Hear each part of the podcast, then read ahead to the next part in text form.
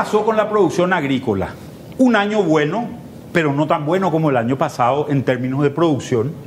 Vemos una caída de más o menos del 4,5% en términos de la producción de soja esperamos una caída bastante más importante en el, en el sector de maíz. El maíz se ha plantado tarde en Paraguay, se ha plantado tarde básicamente porque la soja se ha sembrado tarde por culpa de la sequía en el momento de la siembra del año pasado. Y esto obviamente genera un impacto que es un impacto importante y que es un impacto eh, a tenerlo en cuenta.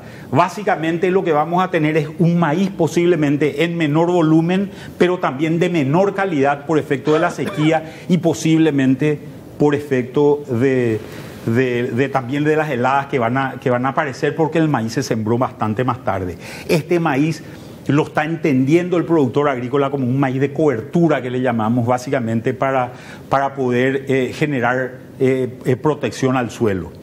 Lo que esperamos es una reacción seguramente en el, en el, sector triguero bastante más importante, con los precios positivos que hemos visto en el sector, seguramente vamos a, vamos a ver números distintos. Y vamos a la siguiente lámina. La situación es muy diferente cuando miramos los precios de estos productos. El año pasado, se cerraban promedios del año de cuatro meses, de los primeros cuatro meses del año 2020, 330 dólares por soja, 489 en el 2021. Estamos hablando de un crecimiento del precio del orden del 60%.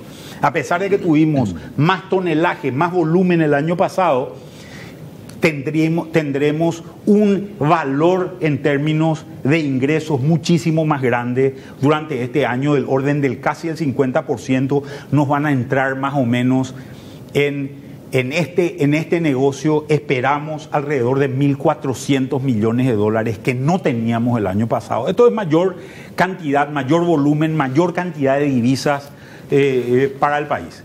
Y vamos a ver los impactos que esto genera.